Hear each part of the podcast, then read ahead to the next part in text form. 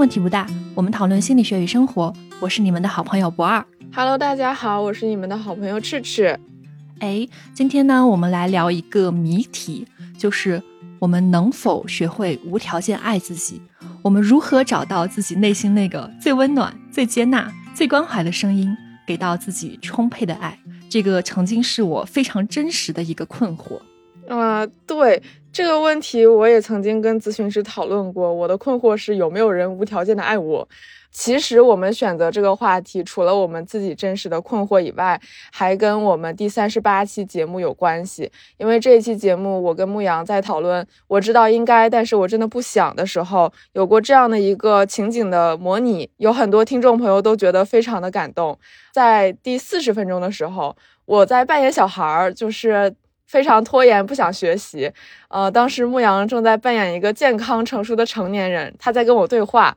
那我们要不重新模拟一下那个环节？OK。然后不二可以来安慰我一下。啊，是的，因为牧羊今天不在场，所以说我来扮演一下牧羊。啊，牧羊你好。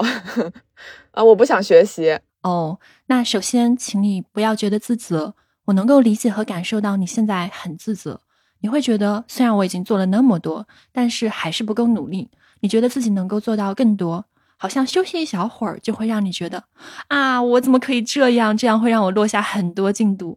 但是我想要告诉你，他们不是真的。不管发生什么，不管你是不是去学习，不管你去休息之后这个考试是否通过，你将来会成为一个什么样的人，我都想要告诉你，我会永远爱你，我永远支持你。嗯。当时我听到这段话的时候，是真的非常感动。也有很多听众朋友跟我有比较类似的感觉，大概有二百多位听众回复了，然后其中有三十多个朋友回复了哭了。我其实每一条评论都有认真看，其中有一条还挺打动我的。他说。听到“我原谅你”那四个字的时候，突然整个人控制不住，失声痛哭到停不下来。那一刻，我突然意识到，我从来没有对自己说过这四个字，我从来没有原谅过自己的任何缺点。突然意识到自己原来这么严苛，同时又好心疼自己。看到这段话，好像也看到我自己。说实在的，可能我们很多人都没有经历过这么直接的宣告，说我原谅你，说我无论如何都会支持你。但其实恰恰这就是我们最需要的，但我们又没有办法把这些话送给自己。这是你讲到一个很深刻的矛盾。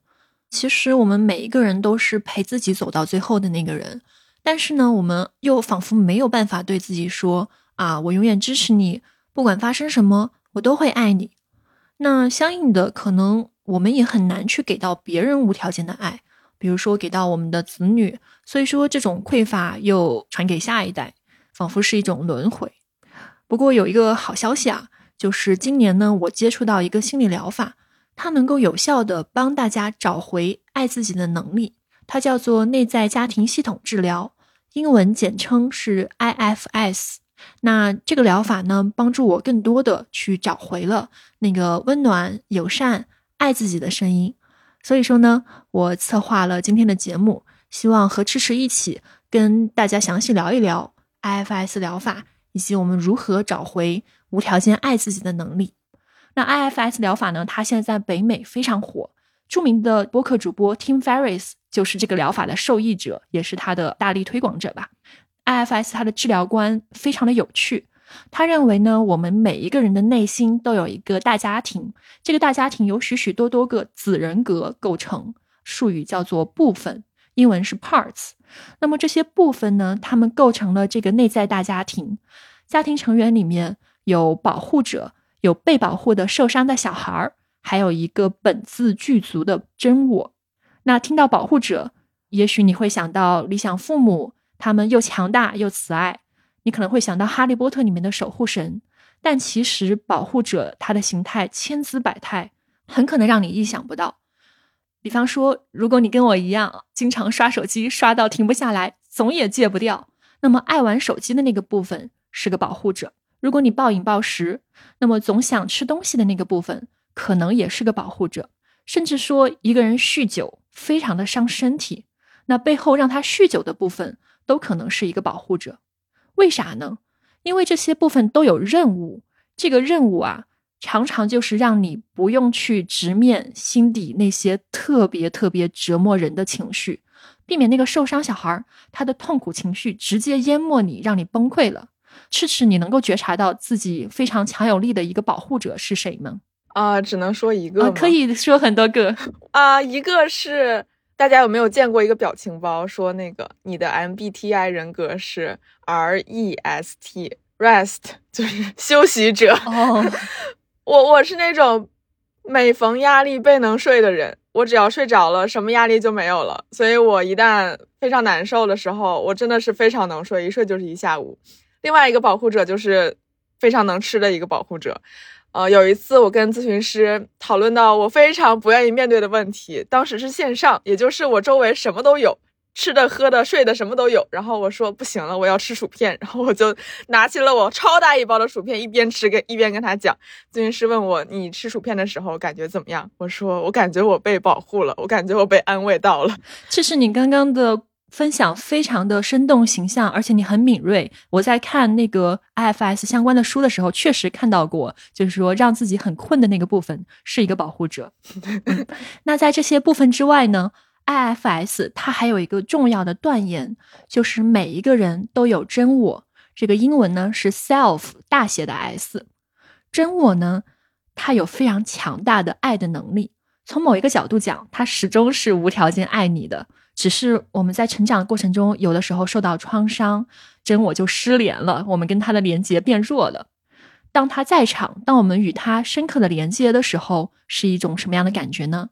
其实每个人都体会过，当真我在场的时候，你会感受到自己展现出一系列品质，比如说好奇、平静、自信、关怀、清晰、勇敢、廉洁，还特别有创造力。刚刚我描述的品质。英文单词都是 C 打头，所以也被简称为八 C 啊。英语好的听众可以把这八 C 猜一下都是哪些单词。嗯，刚才博二说了很多个家庭成员，包括小孩儿有保护者，然后还有一个对我来说比较新的成员是真我。这个之前在和牧羊聊图式治疗的时候，其实没有出现过。那之前不是特别了解内在家庭系统治疗，我会。直觉的想到，它是不是有点像我们人格分裂了？嗯，就是你刚刚提到图式治疗，确实，IFS 和图式治疗都是多元心灵理论，他们会让人联想到人格分裂，比如说那个二十四个比例啊什么的。但是这方面听友大家完全不需要担心，嗯，因为健康的人就是会有非常多不同的部分，非常多不同的子人格，而 IFS 它不等同于就是你患有多重人格障碍。因为那叫障碍嘛，而是一种理解和治疗我们内部复杂情绪，还有一些不适应性的行为的方式。那前面提到多元心理嘛，这个是有生理基础的，而且并不只是心理学家这样认为。我之前看到图灵奖得主 Marvin Minsky 啊，Marvin Minsky 他是人工智能研究的先驱啊，在上世纪他有写到，我们有理由相信你的大脑里面存在着一个由不同思想。构成的群集，这些不同的思维部分像家庭成员一样携手合作，互相帮助。同时，每个成员也拥有各自不同的心理体验，而且这些体验呢不被其他的成员知道。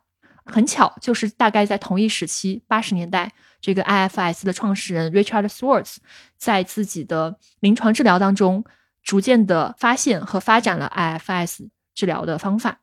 那再打个比方说。录制这期播客的当下呢，我内心就有几个子人格。比方说，我有一个充满干劲的部分，他特别想要把这个宝藏疗法和背后的世界观赶紧的端出来，介绍给大家，想要有非常好的表现。那我也有一个焦虑的部分，我担心自己的表达会辜负我自己，辜负赤赤的努力，辜负等一下嘉宾的分享。当然，我还有真我在场。他让我对这个节目后面会发生什么感到非常的好奇，他也让我在当下能够和赤池感受到很深刻的连接，能够很自信的来做一个表述。嗯，我觉得不二的这个例子还是挺生动的，但是如果我想透彻的了解这个理论，感觉还是有一点困难。比如说像子人格呀、真我呀，这些都是还比较新的一些概念。好像理解了，但没有完全理解。那我们有没有可能有一些更专业或者更加通俗易懂的方式来了解 IFS 呢？当然，本期我邀请到宝藏嘉宾朵拉陈老师来和大家仔细聊一聊 IFS。朵拉陈是 IFS 的认证治疗师，目前也从事相关的培训。朵拉老师在加州执业，是硅谷心理咨询工作室 Compassion Consulting 的创始人。在临床工作之外，朵拉老师也是一位很活跃的创作者。我之前就是他的 B 站粉丝，他的 B 站 ID 是心理深呼吸下划线朵拉陈。那接下来呢，我们就邀请朵拉老师为 IFS 给出更专业的解释。以及我们在成长过程当中啊，就是这个无条件爱我们的真我，他为什么失联了？我们又可以如何去重新找回与真我的连接？那今天我们非常高兴邀请到朵拉老师来参与问题不大的录制。朵拉老师可以先跟大家 say hello 吗？大家好，我是 Dora，很开心能够在这里。好的。那我知道朵拉老师是专业受训的 IFS 的治疗师，想请问您最开始和 IFS 结缘，并且最后成为受训的治疗师是怎样的一个旅程呢？好，谢谢你问这个问题啊，很乐意跟大家分享我的这个 IFS 的旅程。其实我和 IFS 结缘比较早，我是在二零一七年的时候，我是先成为了 IFS 的来访者。在我的一个 meditation center，一个冥想中心，听说了 IFS 的疗法。那当时呢，就是我的冥想中心的老师就告诉我，这个疗法呢，它是现在为止可能是最有效的疗愈复杂性创伤的一种疗法。那我当时听了就非常感兴趣，因为这个复杂性创伤呢，它一直都是我研究和临床的方向。所以呢，我就想去实践一下，我就先做了来访者，把我自己做成小白鼠，自己先去感受一下这是一个什么样的疗法。在做了 IFS 的来访者两年之后呢，啊，我在二零一九年就开始了正式的咨询师的培训。那那个时候 IFS 的疗法还没有像现在这么的火爆啊。那么我就做了 Level One，然后 Level Two 之后呢，我又开始做一些培训其他人做 IFS 疗法的这样的一个过程啊。那么现在呢，我在 IFS Institute 也是做一个 PA，我们叫 Program Assistant。就是培训的一个助理，像助教一样的工作吧。啊，那么现在也在培训 新的助教，帮助培训。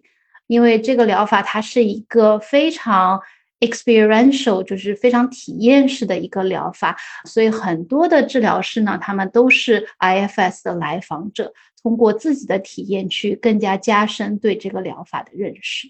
谢谢朵拉老师，您刚刚完整描述了最开始知晓 IFS，然后自己亲身作为来访者体验 IFS，发现它确实有效之后，进一步参加培训，然后现在既做 IFS 的咨询职业，又参与到 IFS 的培训项目当中去培训新的咨询师。啊，我现在既想成为 IFS 的来访者，也想接受一些培训，然后我发现两方面的资源在国内都比较不可得，所以今天也是非常感谢朵拉老师给我们机会来进行这样的一个沟通。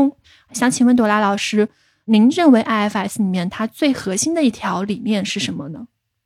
嗯，很好的问题。我觉得在 IFS 当中呢，它其实最核心的概念它是有两条。第一条呢是叫做心灵的多重性 （Multiplicity of Minds）。它指的呢，就是 IFS 认为我们的内心世界呢，它是由许许多多不同的 IFS 叫做 parts，就是部分，有的时候我也叫他们小人，是由这些许许多多不同的部分组成的。那每个部分呢，都有他们非常独特的视角、感受、兴趣、回忆、智慧等等等等。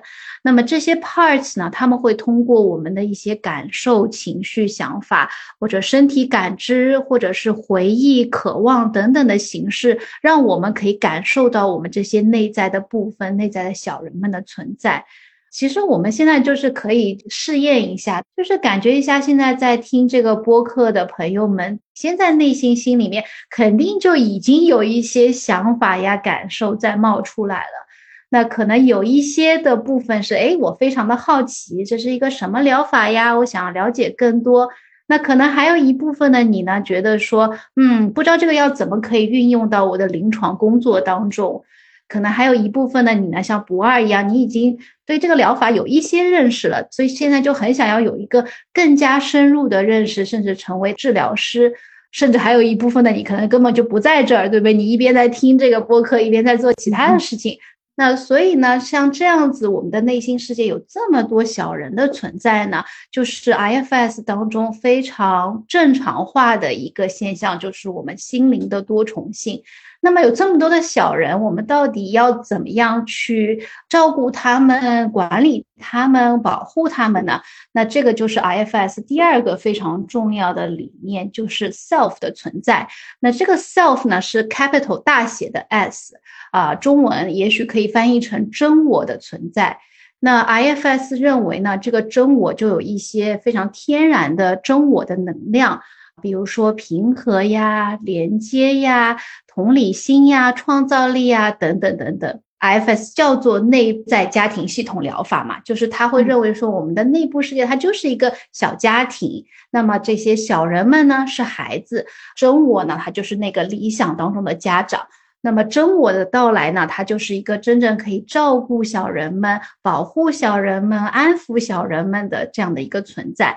甚至在我们内心世界里面，这些小人们开始打架了的时候，对不对？比如说你的现在一个小人想要做你现在在做的事情，但是另外一个小人又想听我们的播客，那就要靠你现在的真我的能量出来，来帮助你去协调这些小人们想要做的事情、他们的渴望、他们的感受。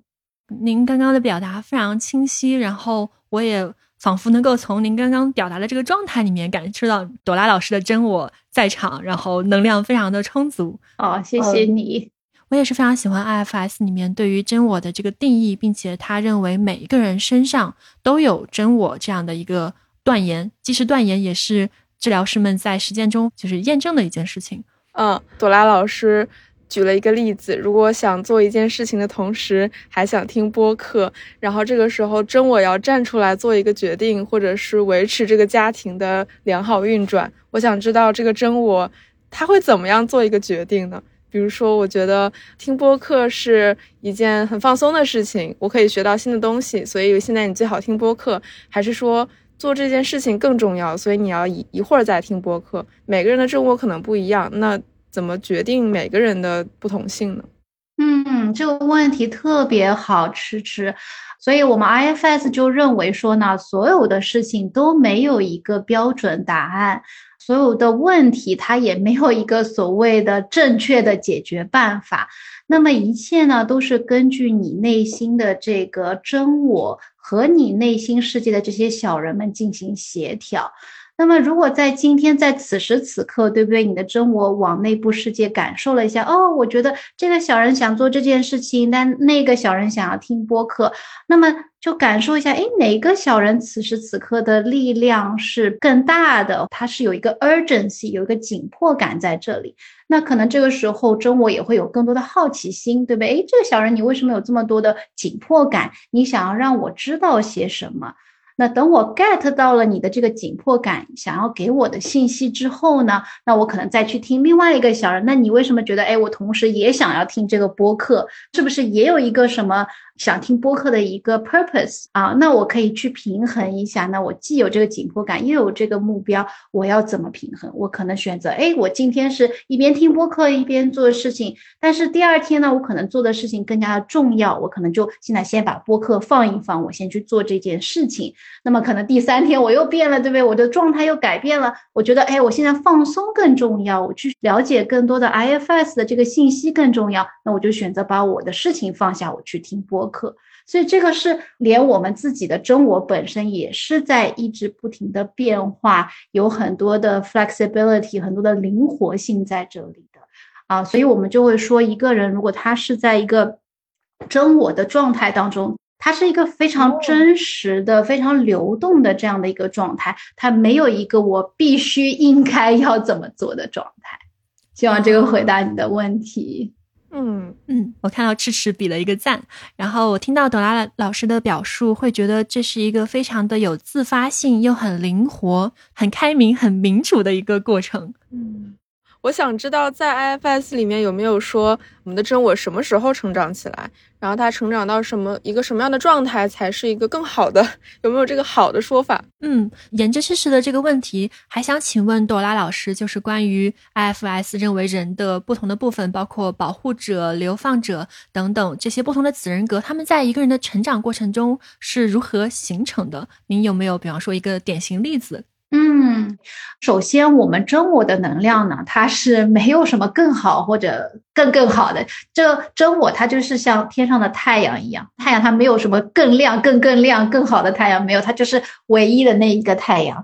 那这个真我是怎么来的呢？它其实就是我们每个人从出生开始，如果我们去一个育婴房，都是小 baby，刚刚出生小 baby，我们就会发现，哎，每一个小 baby 在那个育婴房里面。大家都会展现出不同的状态，对不对？有些小 baby 他就是一出生他就是很活跃，他就很喜欢跟别的 baby 互动；有些小小 baby 一出生他就是不是很活跃，他就喜欢乖乖的自己坐在那里吃吃东西啊，然后睡睡觉就可以了。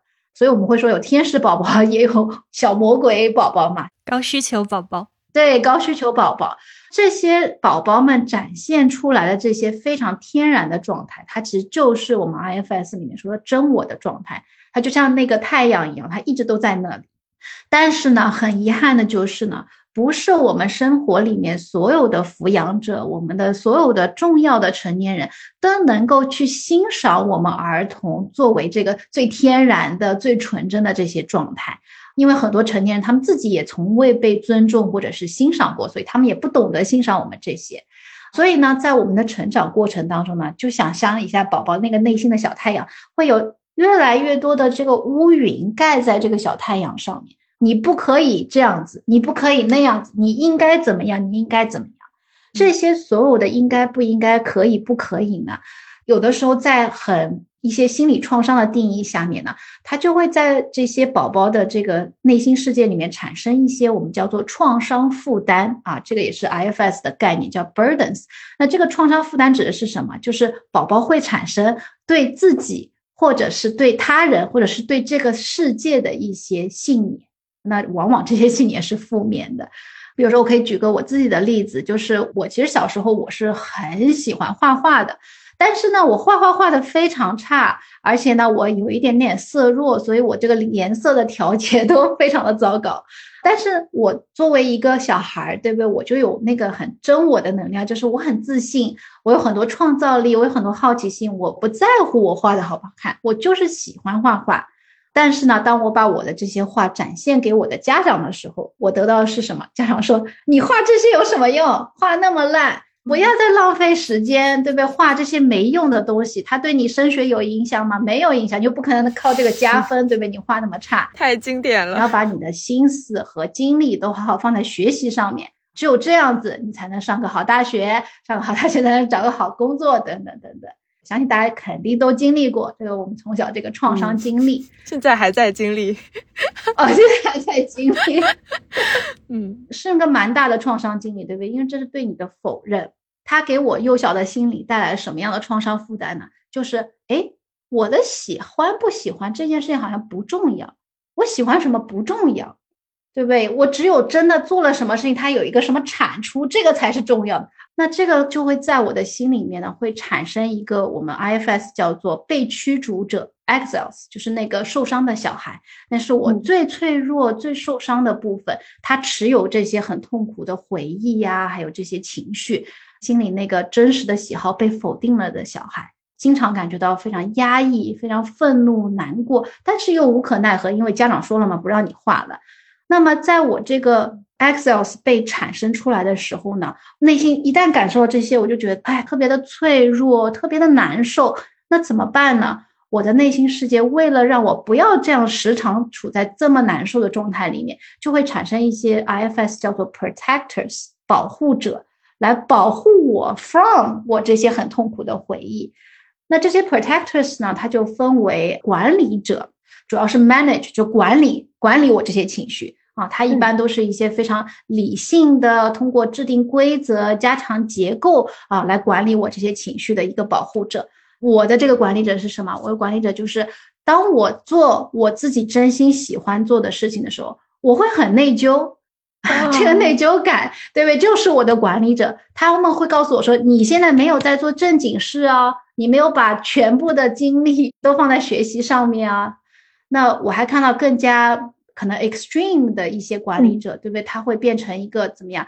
那我干脆就没有任何的兴趣爱好了，我不在乎我自己喜欢什么，我不知道喜欢一个东西是什么感觉，在我的这个世界里面，我只有应该和不应该，我没有喜欢和不喜欢的分别。那这个是管理者的责任。那么另外一个保护者呢，我们叫做消防员 （firefighters）。消防员呢和管理者他就是有一点不一样。消防员他就是有点像要灭火。当我们这个管理员在很努力的在管理了，但是呢，我还是很想要做我喜欢做的事情，对不对？因为这是很真我的、很天然的我的渴求。当我还是想要去做这些事情，但是又感觉到那么多的内疚感，而且又想到我父母当时跟我说的这些话的时候。啊，我就很多痛苦的情绪就一下产生了。那这个时候呢，消防员就要上来帮我灭火，那就会怎么样？我相信这个也是大家一定都有的。消防员就是让我进入到拖延状态，既不去做我想做的事情，我既不画画，我也不去做正经事，我我也不不学习不上班，我就天天躺在床上刷手机，太真实了啊！想到一张图，就是它上面有写。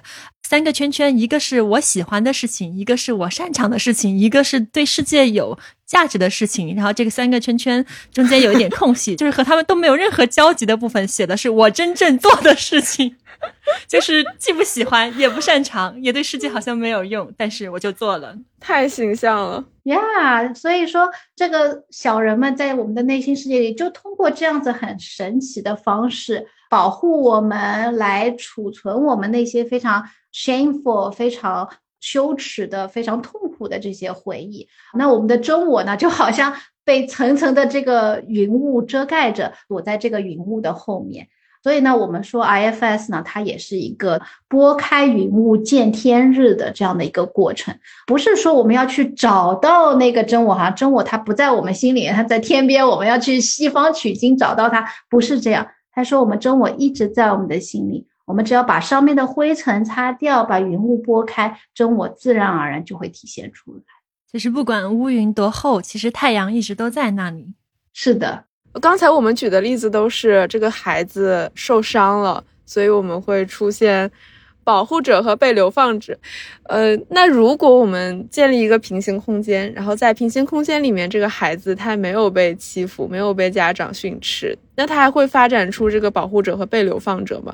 还是说他每一个真心的部分就自由的发展？那如果是这种情况，他的这些真正的部分能不能在社会里面很好的生存呢？哦，这是一个 again 非常好的问题啊，就是首先。基于我们中国的历史和文化的 背景，我不觉得有任何一个孩子是可以 完全被尊重、我们天然的状态成长起来的。这个是非常非常非常理想化的。其次呢，我觉得赤赤你讲到一个很重要的地方，就是 IFS 里面另外一个很重要的概念叫做 culture burden 啊，legacy burden，就是说呢。哪怕我们原生家庭非常幸福，我们完全大家都非常非常尊重我们，但是在这些社会上面，总有对于我们这些自然天性的一些规训。就拿我们的 gender 来说，我们的性别来说，我们作为女生，对不对？那个社会上啊，那对女性的规训太多太多了。那作为男性也是有很多的规训呀，对不对？你要养家，你要怎么样坚强，怎么样怎么样的。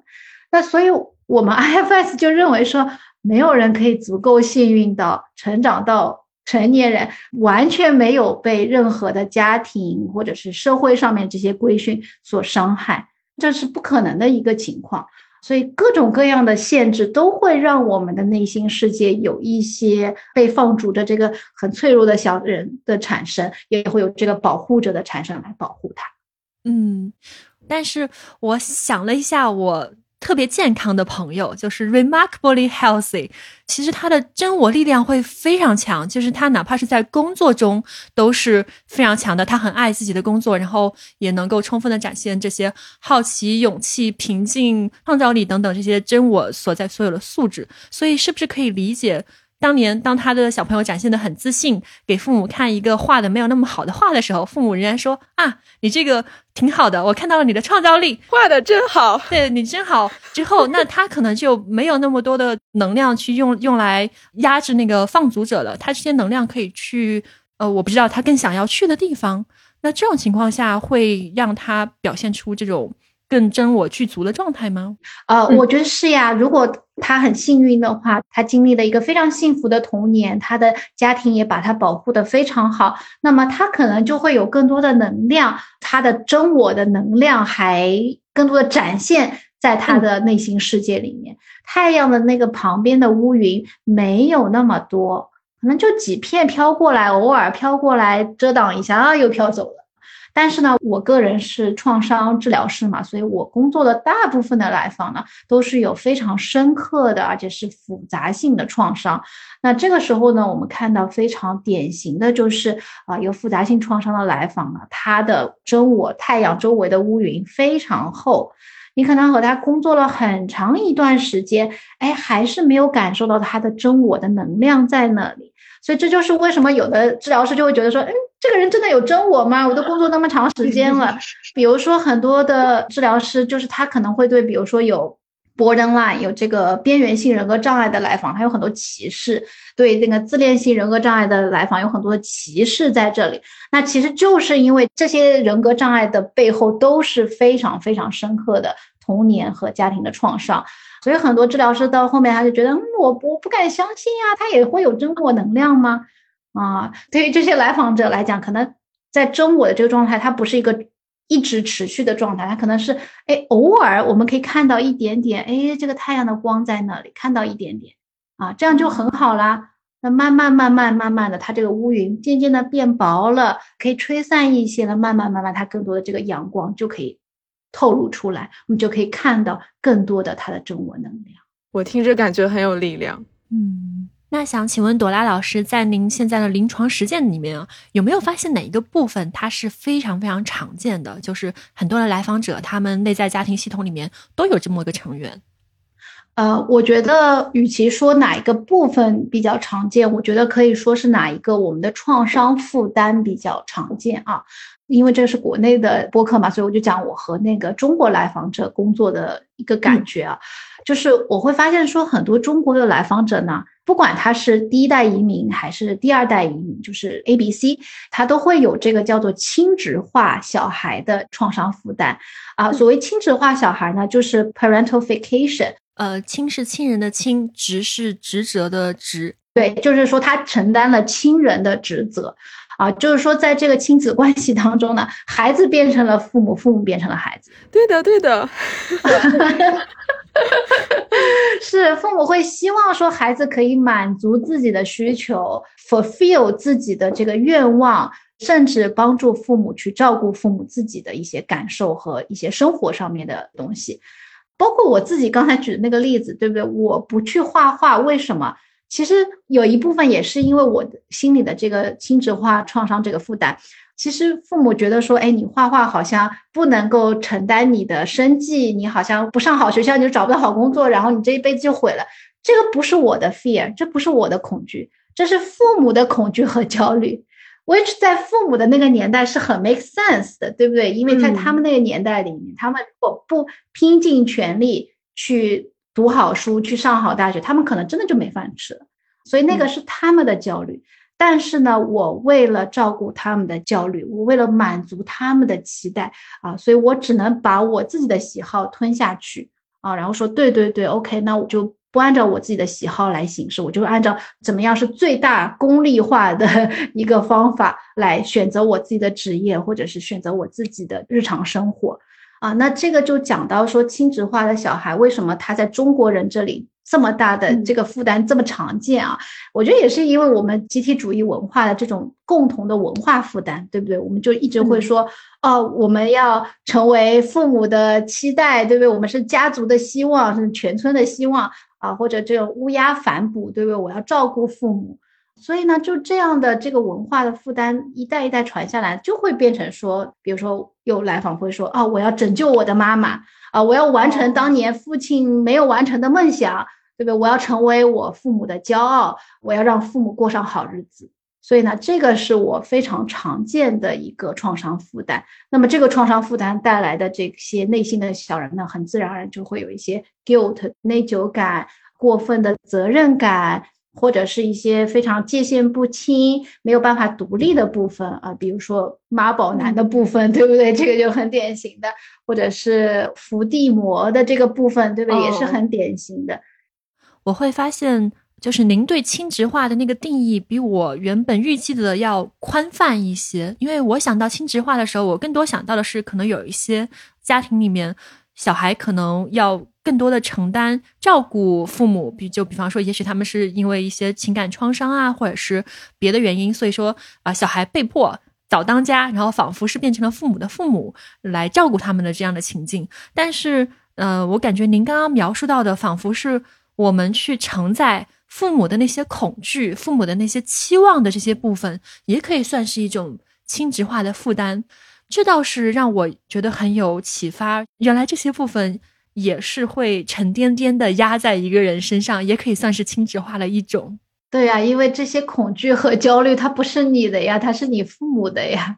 这些期待、这些梦想，它也不是你的，它是你的父母的。如果我们真的要责任归位的话，对不对？这个应该归还给他们。原来如此，突然间感觉可以卸下的担子有很多，都不是你自己的，是吧？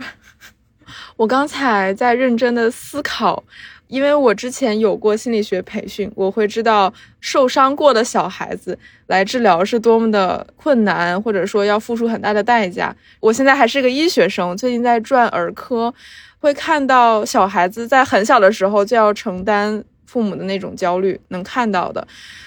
于是我就在想，有没有一种方法，在儿科的时候就能够把这个焦虑的问题给它解除，或者至少降低一点，来最后减少我们生病的小孩的数量。嗯，这其实也是现在 IFS community 想要做的事情，就是 IFS 这边也会推出一些 self-led parenting，就是用你的真我来抚育下一代。就是小孩在这个家庭环境当中和这个社会环境当中是最最弱势的一个群体。就小孩他是没有任何的能力去改变任何事情的，他只能是接受。所以，当我们说要改变一个小孩的童年的这个经历的时候，我们不是要改变这个小孩，我们是要去改变这些父母。父母可以有更多的自我疗愈，父母可以卸下父母身上的很多的创伤负担，父母可以更多的感受到自己内心这个真我的太阳的存在。那么，他自然而然对于养育小孩的方式也会改变很多。哦，可以，下次 给他们推荐 IFS。对，可以先从 IFS 的书，还有朵拉老师的书开始看起。嗯，呃，之前通过读书，我会感觉到，呃，好像在一个人心理健康的时候，那么他的这个内在家庭系统比较能够在真我的领导下协力合作，然后如果有冲突，能够好好协商，达成新的共识，在这个过程中，没有任何一个部分被认为是不重要的，它不会被放逐，也不会被牺牲，它一定会被看到。不知道这个理解的话，朵拉老师有什么看法，或者是需要补充的？这个理解非常的好，而且我认为 IFS 其实现在慢慢的美国这边心理学比较前沿的一些想法，也都是觉得说一个人的内心世界可能没有健康或者不健康的这样的非常二元化的区别啊。有一本书我想推荐给大家，叫做《The Myth of Normal》，他就讨论了说，那么。在我们的 psychiatry 里面，到底什么叫正常，什么叫不正常？然后就会发现很多情况下面，所谓的正常，它也可以变成不正常啊，不正常的情况，它也可以变成正常。所以呢，就像我刚才说的一样，可能当我们处在这个真我的状态里的时候呢，我们就会感觉到它没有什么啊，我必须做这件事情，我才是健康的，我必须有这样的想法，我才是健康的，不然我就是亚健康的状态。它可能不会让你有这样的感觉，而是让你觉得一种非常自如的做这件事情，我很自如，我很快乐，我很轻松，就是有点像我们 meditation 当中说到这种心流。Flowing 的这种感觉，有点像滑冰那样的顺畅和畅快。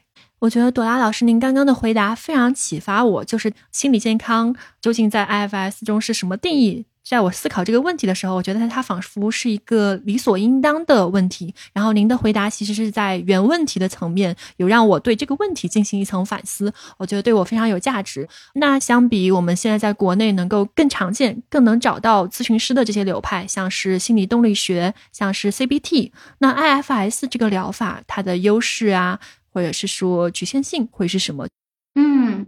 我觉得 IFS 就是一个比较有趣的疗法啊，因为它没有那么多的规定，也没有那么多的应该不应该，所以呢，我们认为 IFS 最大的一个优势就是它的这种去病化的理念。中国可能是在用 ICD，在美国是用 DSM，就是这个诊断标准。其实我们现在也越来越弱化这个诊断标准，对人贴上了这些标签。其实这个诊断标准一开始出来的时候呢，它只是希望我们在一个医疗系统里面，对于一个人的状况，它有一个 label，有一个标签在那里，这样我们好报这个 insurance，所以它才会有一个 code 嘛，有一个 number 在前面。但是后来越来越演变成啊，我们好像就用这个诊断标准来去评价一个人啊，我们不会说这个人有抑郁，对不对？我们会说这个是抑郁症，这个是抑郁症患者。所以呢，IFS 就是完全打破了这样的 label 和这样的标签化和这样的对人的一个限制。IFS 就会认为说，嗯，我们的人心里面是有一个抑郁的小人的。当这个抑郁的小人变得很大很大，他有很多很多能量的时候，他会占据你的内心世界，他会让你变成一个比较抑郁的状态。那么你这个抑郁的状态，在 DSM 或者在 ICD-10 里面呢，它可能会被诊断成为抑郁症啊，所以它是一个非常去病化的一个疗法。那它之所以要这么去病化，就是因为 IFS 它不仅想要解决你表面上面的这些抑郁症的症状，它同时它非常想要追根溯源，去找到引起你抑郁的、引起你这个抑郁小人变得这么大的这个根源是什么。所以它才会成为现在目前实证有效的、最有效果治疗这个复杂性创伤或者是童年创伤的一个疗法，就是因为它看重的是这个背后的为什么，而不是怎么办。所以呢，这个就是 IFS 一个很大的优势和特点。但同时呢，我觉得它也可以成为一个劣势，对不对？因为我们要去追根溯源的话，它就需要什么？需要很长的时间。很好的一个环境，对不对？让我们可以追根溯源。那有一些，比如说抑郁状态很严重的一些来访者，他可能下床他都有问题，对不对？那更不要说有这么长的时间去做这个 IFS 的疗法了。那这个时候呢，我会觉得说，那可能我们先要用一些药物的治疗呀，一些 CBT 啊，一些 DBT 啊，这些比较 focus 在认知和行为上面的疗法，先帮助这个来访者可以正常的维持他的日常生活，然后他才有这个基础去探索更深，去追根溯源。所以这个地方我觉得是 IFS 的一个局限，因为真的就像。大家在国内感受到的一样，对不对？根本没有办法找到 IFS therapist，在美国也是这样。虽然我们有一些培训，但是毕竟能够得到这个培训的咨询师也很少，因为这培训很贵，然后他的名额也非常少。一般得到培训的咨询师呢，价格也都非常非常的高，所以它不是那么理想的，每个人都可以得到 IFS 的治疗的。这一块就是一个它的局限性。理解。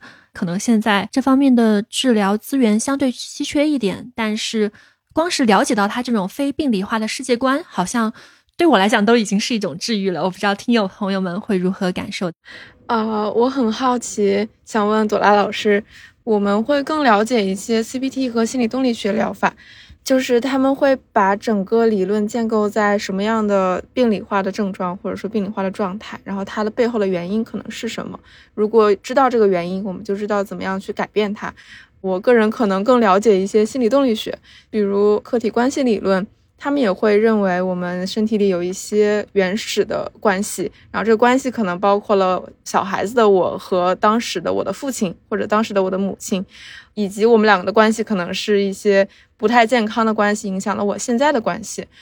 我想知道您是怎么看待心理动力学这样的理论和 IFS 它的理论之间的关系？我会觉得，诶，他们好像还挺像的。我身体里是有我小时候的自己的，也有小时候的当时的父亲的。这么多小人，是不是就是 IFS 里面我身体里的小人？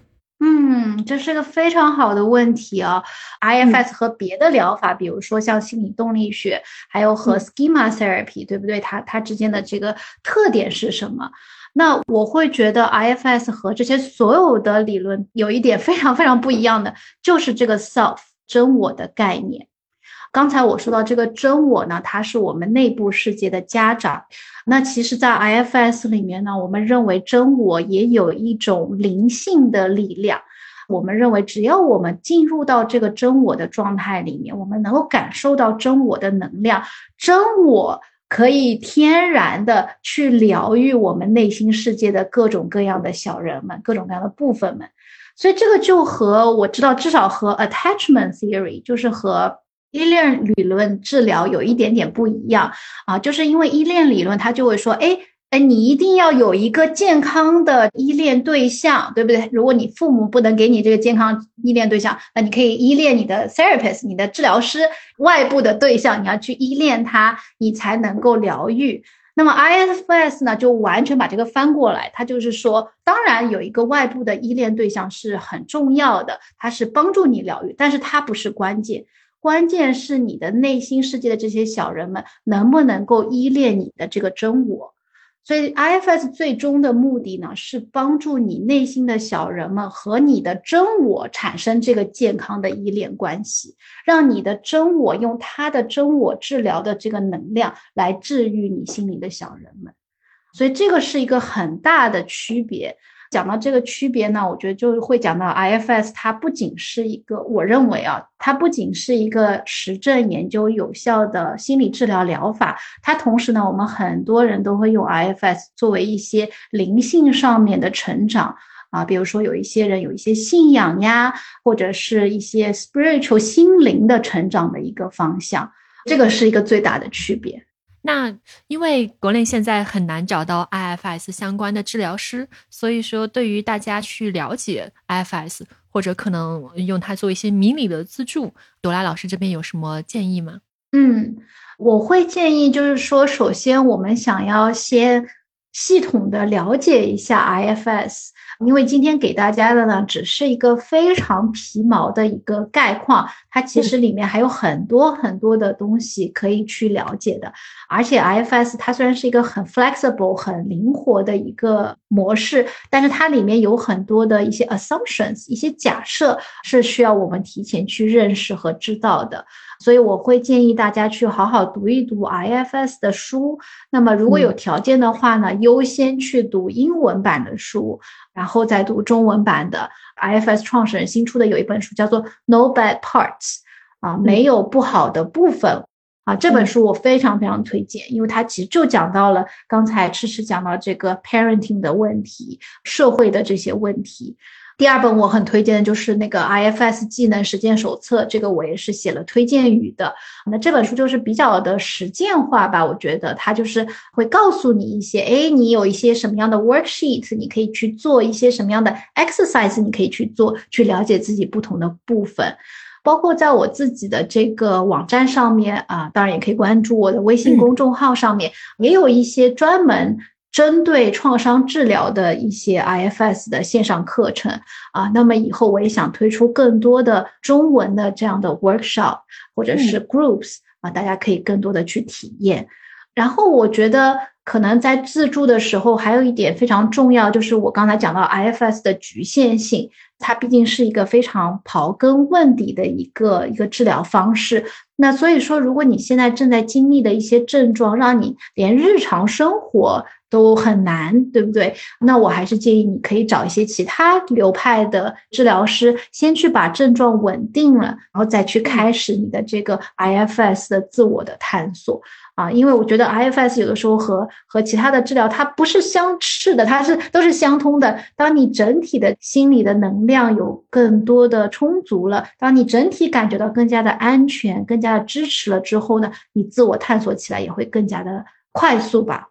更加的有效一些。嗯，那朵拉老师，您现在作为 IFS 的治疗师，您在自己的日常生活中会经常的使用 IFS 这样的技术，帮自己面对一些困难情境，或者是帮自己梳理吗？呃，当然会啦。我因为我一直都是 IFS 的来访者嘛，我现在也有一个 IFS 的 therapist。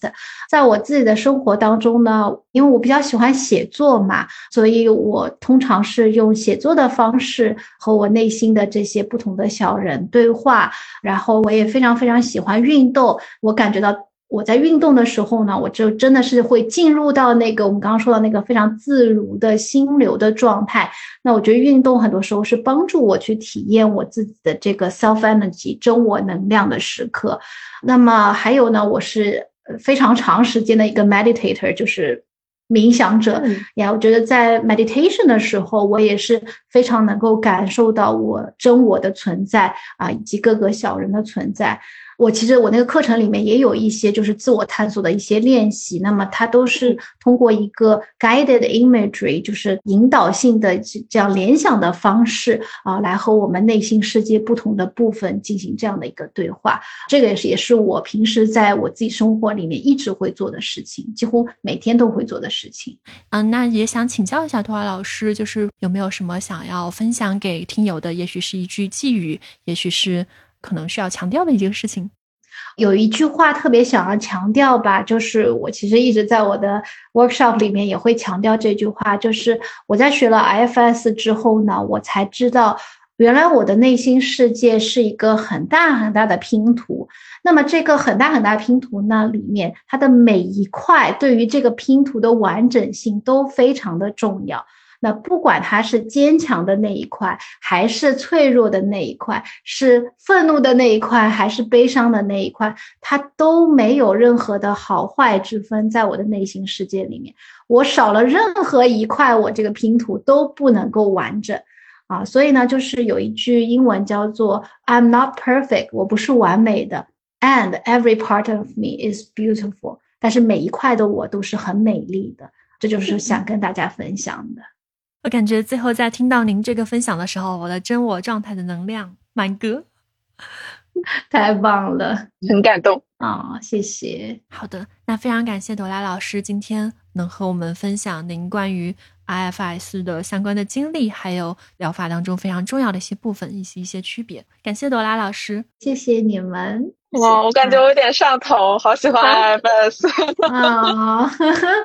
是呀，真的是一个很有魔力的一个疗法，而且我觉得它不只是一个疗法，我觉得它是一个看这个世界和看待我们自己的角度。嗯，它建构这个世界的方式非常的美丽和美好。OK，那谢谢朵拉老师，感谢您的时间，拜拜拜。大家好。这是一周之后的博二，大家好，现在是一周以后的赤赤。上次录制完之后，我立马就出去玩了，跟朋友聊到这个问题，我发现之后我对自己内在的小孩更加的关注了，或者说他叫的声音更大了，然后就跟朋友商量说我要给这个小孩取一个名字，想了半天，我想起小学的时候有过一段我特别喜欢的话。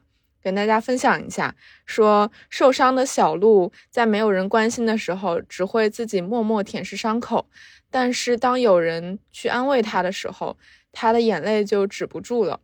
这段话我小学的时候看见的，现在还是记得非常清楚，因为我一直觉得内心里有一个非常脆弱的小孩，他没有那么努力，他成绩没有那么好，他能力不是那么强。不能够自己独立完成很多事情，他只想被人照顾，非常的委屈。我希望这个部分能多出来一点，因为我有的时候真的需要给自己一些休息，需要多安慰一下自己。所以他现在有了自己的名字，就是一个小鹿的名字，叫斑比。哇哦！然后我现在对这个斑比非常的关怀，有多关怀呢？我这一周做了脸上的激光的手术，然后也有生理期，所以那个时候那几天真的非常非常难受。于是我就躺得非常平，就是什么也不干，包括我要做的事情也没有做，要写的病历也没有写，我就是躺着看动漫，啊，还跟朋友哭唧唧。我说怎么办啊？我现在只想要我的男朋友抓着我的手说没关系，我在呢，你别怕。然后我的朋友说啊，你好可爱，我也觉得很可爱。不二呢？不二有什么样新的感触吗？嗯，我其实是今年四月份第一次知道 IFS 的。从那开始，他帮助我很多。最近半个月，其实我被 IFS 当中的一个观点治愈，就是他说没有任何一个部分需要被放逐或者牺牲。哦，我当时在书上读到这句话的时候，我一下子就是眼泪止不住。我相信每一个人可能在自己的身上都会发现一些自己不喜欢的部分。我曾经是一个。不接纳自己的大师，虽然我们也做过如何接纳自己的节目，但是我真的真的很不会接纳自己。而当我意识到其实没有任何一个部分需要被放逐或牺牲的时候，我更深的体会到了，其实我内心的每一个部分都是想要帮助我，他们都有着很良好的意愿，只不过可能我需要真我更多的在场，去促进他们的沟通。也去更多的了解表现的很奇怪的部分，他究竟是怎么想的？去了解他们背后的想法之后，我就会达成深刻的理解，达成接纳。所以说，我的自我攻击真的是少了非常多。嗯，那举一个昨天发生的例子吧，就是我昨天晚上正在为咱今天这次录制写一个稿子，然后我写着写着，突然间很想去点一份炸鸡。OK，这个时候我就意识到是有一个保护者出来了。他因为写这个稿子感到压力，所以说他想要哦，赶紧的，就是帮我分散一下注意力。那一刻，我就会谢谢他。我知道他是想要帮助我，然后我和他说：“我理解你现在想要让我不要再这么紧张紧绷了。当你提醒我的时候，我好像已经有点放松下来了。那我不然我先试试，我再写半个小时，因为我这会儿真的不饿。”呃，如果半个小时之后咱还觉得需要去点一份炸鸡，那就点呗。啊，然后这个保护者就非常的开心，他被看到了，然后我们俩就握握手。然后半小时之后，我也觉得这个稿子也已经写完了，我也不需要炸鸡了。所以大概就是会有这样的一个过程。那在我实践 IFS 之前，当这个保护者跳出来的时候，我可能要么就是很冲动的去点完之后，然后一直的攻击自己怎么。晚上九点半，突然间想要去吃这么油腻的夜宵，要么就是我会去一直的批评他不该暴饮暴食。这个例子我会我会觉得很经典，非常的标准，因为我们有一个说法，说当我们遇到一些情绪的时候，先不要行动，先让它停一会儿，去看看自己内心有什么声音。可能如果是正念的话，他会要求你去感受自己。你的感觉是什么样的？你是愤怒的，是焦虑的，还是怎么样？就让那个感觉停在那儿。但是 IFS 好像建造了一个对话的空间，你可以和他握手言和，和他呃友好的相处。嗯，这种感觉还是蛮治愈的，因为路径已经给我们了，我们只需要去创造这个空间，可能让这个客厅更加的温馨，很有希望感。嗯，我很同意。因为我之前也有练习正念，然后我会觉得 IFS 能够帮助我，在我想追根溯源的时候，稍微做一点追根溯源，更多的达成理解和接纳。那确实，现在你更多了解 IFS 之后，你会对于学会无条件爱自己这件事情更有信心吗？我觉得是的，因为我们这个里面有一个真我的概念，他拥有的一些能力。诸如我们经常提的好奇心，之前是在指导我做事情，比如说能不能把工作的动力变成好奇，变成一些积极的能量，去促使自己做得更好。但是我现在在尝试把真我的力量用在自己的身上，比如说平静、自信、关怀这些。当自己不开心的时候，能不能去用这些来对待自己？还有，如果我面对了。令人糟心的人际关系，我能不能用关怀、廉洁、创造的力量和他的那些自我待在一起？就是我给自己的那个房子里面添了更多的积极的力量，活得更开心了。嗯，确实，IFS 是一个很有希望感的疗法，它传递希望。那如果说听友朋友想要更多的了解这个疗法的话，未来我们预计还会推出更多的相关节目。另外，如果你想要自学 IFS 的话呢，在书籍方面，除了 Dora 老师他刚刚推荐的 No Bad Parts 和 IFS 技能实践手册之外，我也很推荐部分心理学。